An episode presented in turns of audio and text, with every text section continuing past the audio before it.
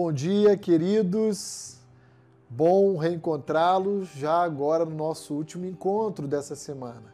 Desejoso de que possamos ter pensado juntos a respeito do conceito de integridade e como nós temos nos enquadrado biblicamente dentro dessa definição. Eu queria concluir a nossa série compartilhando hoje, sábado, 1 de Pedro 3, verso 16. Muitas vezes é comum a gente encontrar acusações, difamações sobre o nosso caráter, sobre a nossa conduta.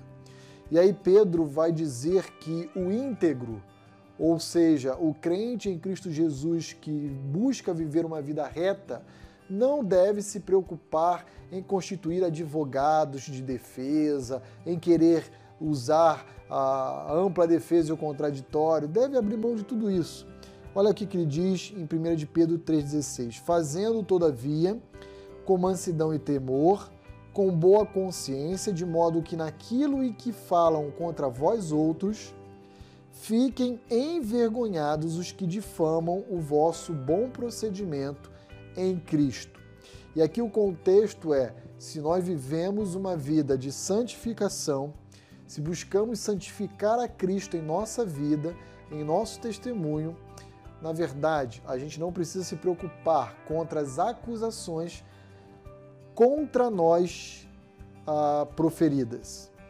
Devemos descansar, certos de que o nosso testemunho, nossa reputação, o, nosso exemplo, ah, as nossas condutas vão por si só revelar a verdade, causando, portanto, vergonha contra os nossos adversários. O problema é que muitas vezes cristãos não se prestam a viver à altura do que o Evangelho exige de nós.